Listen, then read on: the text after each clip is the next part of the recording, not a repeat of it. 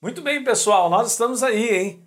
Chegando quase praticamente ao final dessa última semana, né? Falando sobre os inimigos da fé. Eu espero que eu, que eu possa estar te abençoando, ajudando, iluminando o teu coração para enxergar algumas coisas que são importantes, daquilo que eu venho considerando que são inimigos muitas vezes invisíveis, mas eles estão na nossa frente, no nosso dia a dia, com situações que nós vamos enfrentando, que eles estão ali justamente para bloquear a ação, o exercício da nossa fé. E quais seriam eles?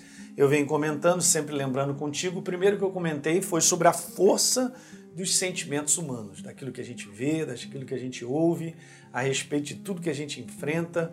Isso gera uma série de sentimentos humanos que muitas vezes bloqueiam o exercício da nossa fé.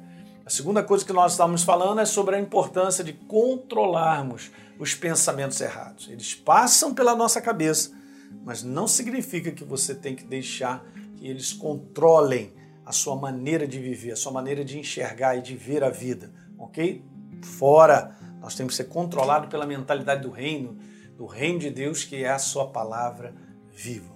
Terceiro inimigo, então, agora, vamos lá. Ser controlado pelo espírito de medo. E nós estamos vivendo dias aí onde as pessoas, cara, elas estão dominadas no seu interior por um, por um receio, por um medo e, obviamente, debaixo de um medo eu vou ter ações temerosas, né? procedimentos, comportamentos temerosos. E isso só traz prejuízo, gente. Nós vamos deixar de caminhar com Deus, porque nós vamos escolher uma outra maneira. Então, o medo, eu quero te dizer, é a força espiritual contrária da fé.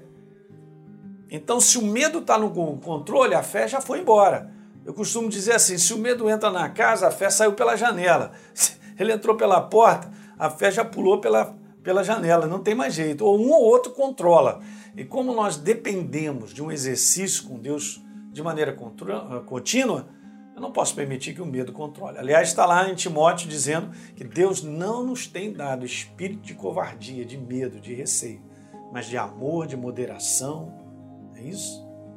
De paz no coração.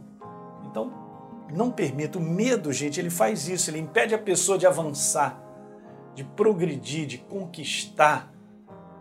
E o medo contagia as pessoas que estão ao nosso redor. Olha o momento que nós estamos vivendo de pessoas que estão sendo sobrecarregadas de um medo dessa virose, é, é dessa pandemia que está acontecendo aí e está trazendo prejuízo para dentro do coração, porque a humanidade vai andar, nós vamos continuar. Deus está conosco. O Espírito Santo habita em você, não permita ser governado pelo medo. Deus tem um propósito para com a tua vida, para terminar aquilo que ele começou. Então, não permita ser governado pelo medo, porque isso é terrível, queridos. Então, é esse aí eu considero o terceiro inimigo no exercício da nossa fé. E inicio com você aqui o quarto inimigo, ok? Desses, pelo menos desses seis principais que eu considero para a gente poder vencer na nossa jornada é estar fora da vontade ou da direção de Deus. Agora eu faço essa pergunta: como é que eu caminho com Deus?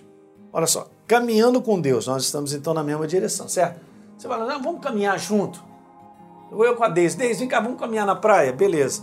O que, que eu estou querendo dizer com isso? Que ela vai estar ao meu lado e a gente vai caminhar até um certo ponto e voltar. Ou, tá certo, vamos fazer uma caminhada daqui para não sei quanto. Então nós vamos estar juntos. É ridículo o que eu vou falar. Agora, não está nesse conceito eu ir para um lado e a Deise por outro, porque nós não estamos caminhando juntos. Então, esse é um ponto importante da gente compreender que a gente tem que estar sempre no nosso coração localizando a vontade de Deus para a nossa vida, a direção dele, no nosso todo dia, na nossa maneira de viver. O que, que acontece contigo e comigo? Muitas decisões precisam ser tomadas, das mais variadas. Algumas mais importantes, outras menos mas decisões precisam ser tomadas. Então não tome decisão sem a visão de Deus para isso. Não tome uma decisão ou uma direção onde Deus não está apontando. Simples. A jornada com Deus é sempre uma jornada onde Ele nos mostra por onde nós devemos andar, porque nós estamos caminhando com Ele. O Velho Testamento tem essa tipologia mostrando que a nuvem se levantava de dia e aí o povo também se levantava, a nuvem andava, a o povo também andava, mas seguindo a nuvem. Tá certo, gente? Isso aqui é muito importante. Porque se eu não estiver na direção que Deus aponta, ou se eu não estiver debaixo da vontade dele, eu não estou caminhando com ele. Então o que, que significa isso? Significa que isso é um inimigo da verdadeira jornada de fé com Deus. Legal?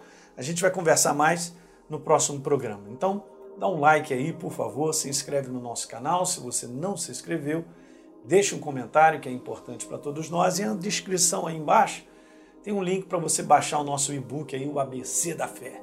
A gente se vê, um grande abraço.